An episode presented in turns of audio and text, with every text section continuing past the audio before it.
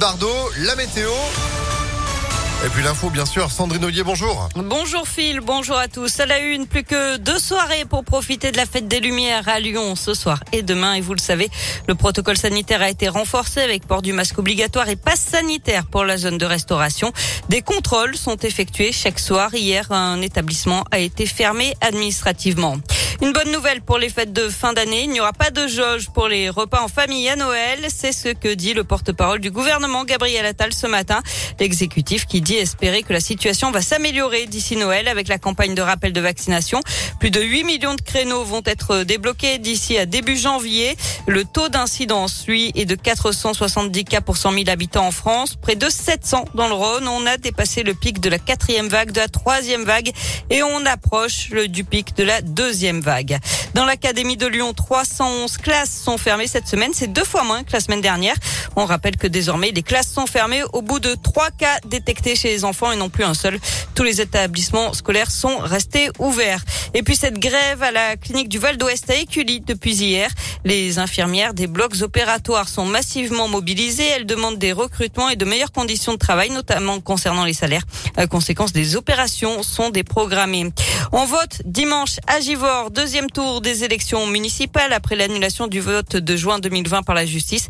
Le maire sortant Mohamed Boudjé là-bas est arrivé en tête du premier tour avec 40,5% des suffrages. Ce sera d'ailleurs une triangulaire avec l'ancienne maire PCF euh, Christiane Charnet et Fabrice Riva, candidat sans étiquette.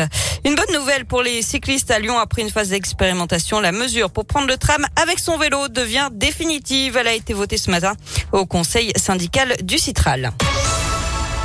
On passe au sport avec du foot et pas de sixième victoire d'affilée pour l'OL. Dernière rencontre de la phase de poule de la Ligue Europa hier soir. L'Olympique lyonnais a fait match nul contre les Glasgow Rangers. Un partout à retenir donc la place de leader du groupe A avec cinq victoires et un match nul qui permet à l'OL de se qualifier directement pour les huitièmes de finale. En conférence de presse, le latéral gauche Enrique est revenu euh, sur ce qui fait l'actu à l'OL depuis quelques jours. Le départ du directeur sportif Juninho et les mauvais résultats en Ligue 1.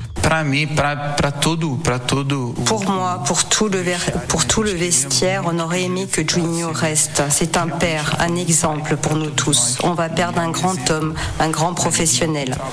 Quant à la Ligue 1, notre positionnement, on doit changer tout ça. On va changer tout ça avec du travail, de la dédication, de la concentration. On a les qualités pour tout changer. Des mots forts qu'il va falloir retranscrire sur le terrain et ce dès dimanche face à Lille à 13h en Ligue 1, la 18e journée qui commence dès ce soir avec Nantes-Lens. Et les filles de l'OL, elles se sont baladées en Ligue des Champions, victoire 5 à 0 euh, sur la pelouse du Benfica Lisbonne. Voilà, ça c'est fait 5-0. Boum Bah dis donc, atomisation. Merci beaucoup Sandrine. L'info à tout moment, impactfm.fr. Vous êtes de retour à midi, juste avant le déjeuner Impact. À tout à l'heure, 11h03.